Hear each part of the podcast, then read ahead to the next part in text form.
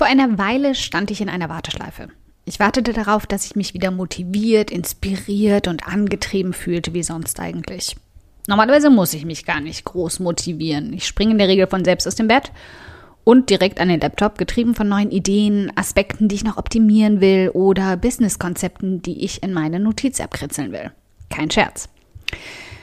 Aber nachdem die letzte interaktive Phase einer meiner Kurse endete, war ich zwar voller Glücksgefühle davon, wie sehr die Teilnehmerinnen sich in ihre Businesskonzepte geworfen und unglaublich viel in so kurzer Zeit für sich aufgebaut und umgesetzt hatten, aber auch kurz ein wenig aus der Puste.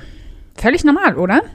So geht es mir meist nach dem Abschluss eines großen Projektes. Also dachte ich mir nichts dabei. Bis es nach ein paar Tagen anfing zu zwicken und ich feststellte, dass ich schon seit zwei Wochen in einer chronisch werdenden Dauerschleife von ich mag nicht festgesessen hatte. Das ist dann jedes Mal der Moment, in dem ich in meine Trickkiste greife.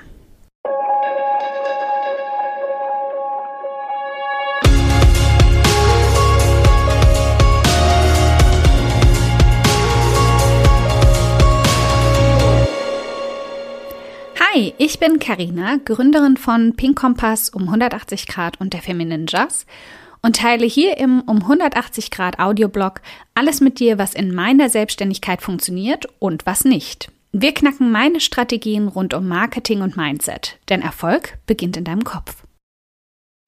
Folge 98. Wie ich mich selbst motiviere, wenn gar nichts mehr will. Schritt 1. Wohin will ich eigentlich? In den meisten Fällen hänge ich vor allem dann fest, wenn ich nicht mehr genau vor Augen habe, was ich eigentlich und wohin ich eigentlich möchte. Wenn das Feuer in mir noch nur noch als laues Flämmchen züngelt. Also bringe ich die Flamme mit ordentlich Öl wieder zum Brennen. Ich setzte mich also vor mein Vision Board und las mir durch, was ich dort vor sechs Monaten festgehalten hatte. Das ist in etwa auch der Zeitraum, nachdem ich meist Korrekturen daran vornehme, Aspekte streiche, die mir vielleicht nicht mehr wichtig sind, andere hinzufüge, erreichte Punkte bejubele und entferne. Vor allem aber reflektiere ich nochmal, wie ich mir mein Leben zukünftig vorstelle. Ich habe mittlerweile einen Punkt erreicht, an dem es nicht mehr vieles gibt, was ich mir privat noch wünsche. Dafür wird der Aspekt, etwas positiv im Leben anderer zu bewegen, immer stärker und stärker. Mein Tipp an dich in solchen Situationen? Erstell ein Vision Board, pass es an und mach dir klar, was deine Prioritäten sind. Schritt 2. Ich brauche einen klaren Routenplan.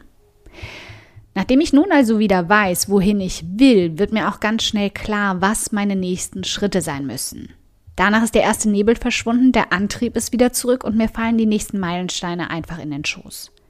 Also packe ich meinen roten Plan aus und stecke die nächsten Ziele fest. Sie sagen mir dann auch, was ich tun muss, um das jeweilige Ziel zu erreichen.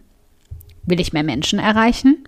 Dann muss ich Gastartikel pitchen, schreiben und Webseiten finden, auf denen meine Aussage auf die richtige Ohren prallt.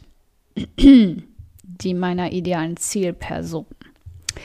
Will ich mehr Geld verdienen, um noch größere Projekte eingehen zu können? Dann muss ich Angebote aufbauen, die so wertvoll sind, dass sie mir aus den Händen gerissen werden. Mein Tipp an dich in solchen Situationen. Erstell einen klaren Routenplan, setz dir Meilensteine und To-Do-Listen, um sie zu erreichen. Schritt Nummer drei: Walk the talk. Anstatt nur große Reden zu schwingen, muss ich mich nun in den Popo treten, um auch tatsächlich Taten folgen zu lassen. Aber nach Schritt 1 und 2 läuft das in 99,9% der Fälle wie von allein. Denn motiviert davon, was ich auf meinem Vision Board nun vor mir sehe und angefeuert von all den Ideen, die nun in meinem Kopf aufblitzen, ist es danach relativ schwer, mich von meinem Laptop fernzuhalten. Äh, Schlaf, Karina. Vergiss nicht, dass du auch Schlaf brauchst. Ein Memo an mich nachts um zwei. Also mein Tipp an dich in solchen Situationen. Vernichte alle Ablenkungen und konzentriere dich auf das Ziel vor dir. Diese drei Schritte habe ich zum Abschluss auch meinen Kursteilnehmerinnen mitgegeben.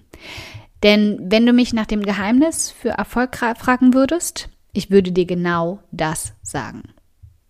Also frag dich mal, was tust du heute noch, um deinem Ziel näher zu kommen? Ein dickes Dankeschön, dass du heute beim um 180 Grad Audioblog dabei warst. Und falls du noch mehr knackiges Marketingwissen oder Mindset- und Motivationskicks brauchst, schau auf podcast.um180grad.de nach weiteren Episoden oder direkt auf www.um180grad.de in über 100 hilfreiche Artikel rein.